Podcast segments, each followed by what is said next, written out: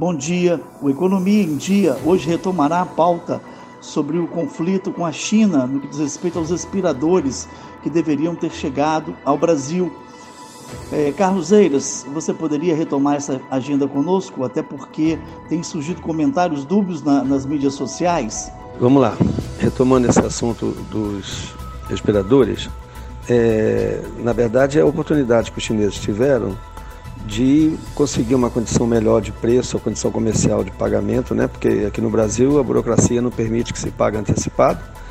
E os Estados Unidos, né, com a, a potência e com a condição de demanda que eles têm, é, eles evidentemente fizeram uma proposta né, e executaram dentro de uma realidade que foi muito melhor e mais interessante comercialmente para a China coisas que nós poderíamos fazer também, né? Eu acredito que isso, claro, não, a gente não aprova, não seria ético, mas isso acontece com qualquer país, né? Eu acho que aconteceria com o Brasil também, se fosse ao contrário, né? que aí se procura a melhor condição de negócio, a melhor condição comercial, se executa e deixa de atender a um pedido feito anteriormente, como foi o caso aí do governo da Bahia. Carlos Eiras, uh, em relação ao boicote que está sendo sugerido também nas mídias sociais aos produtos made in China, o que você tem a dizer sobre essa possibilidade? Sobre esse boicote, vai ser complicado no momento assim, essa, essa coisa se acontecer de um rapidamente, isso demora, né?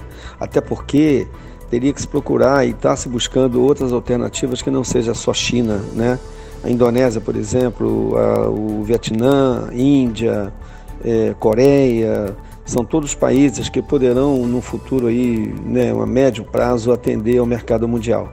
Então eu acredito que no momento, né, por mais que se fale no boicote, por mais que se tenha aí uma vontade né, de sair dessa concentração e dessa dependência da China, eu não acredito que a, a curto prazo se eh, consiga é, essa, essa questão aí de estar tá devolvendo né, para a China aquilo que ela conquistou. Né? Quer dizer, nós vamos ter que trabalhar com a China, vamos ter que depender da China. Vamos, hoje até a estrutura nossa de preço, de formação, de negócio, está toda estruturada em cima do, do, das condições comerciais que há anos vem tendo com a China, nós estamos tendo com a China né, há mais de 10 anos, há 15 anos que a China é o maior parceiro comercial do Brasil. Mas vai ser procurado, com certeza vai ter, aparecerão outras situações e outras opções desses países que eu acabei de citar aí. Carlos Eiras, a declaração do ministro da Educação do Brasil, postada nesse final de semana no Twitter, gerou um novo atrito com a embaixada chinesa. Você poderia comentar um pouco sobre isso e as prováveis consequências? Bom, ficou para trás a, a retratação do filho do Bolsonaro. E agora vem o ministro da Educação e também faz umas declarações né, irresponsáveis com relação aí a esse, a esse problema da China. E claro que o embaixador e toda a cúpula chinesa vai fazer questão de ter essa, essa retratação do Brasil. Né? Isso não é um, uma coisa que possa brincar e falar, as pessoas falarem o que querem. Até porque a China tinha um PIB previsto aí de 6%, né? E que agora vai ser menos, vai ser menos alguma coisa, enfim. Quer dizer, há 50 anos que, que a China não tem esse problema de PIB numa situação dessa. Então ninguém faria é, isso de uma forma que pudesse ter um prejuízo gigante como a China vai ter, né?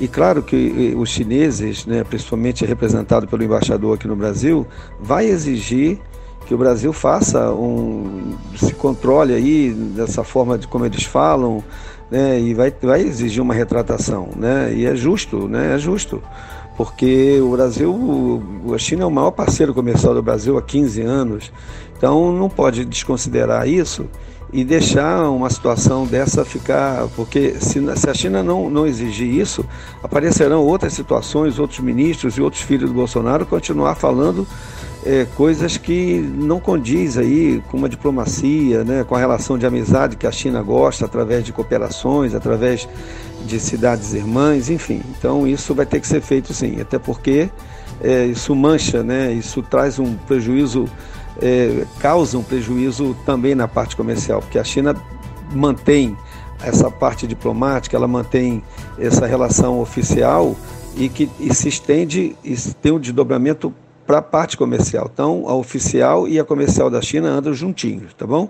Essa é a minha opinião.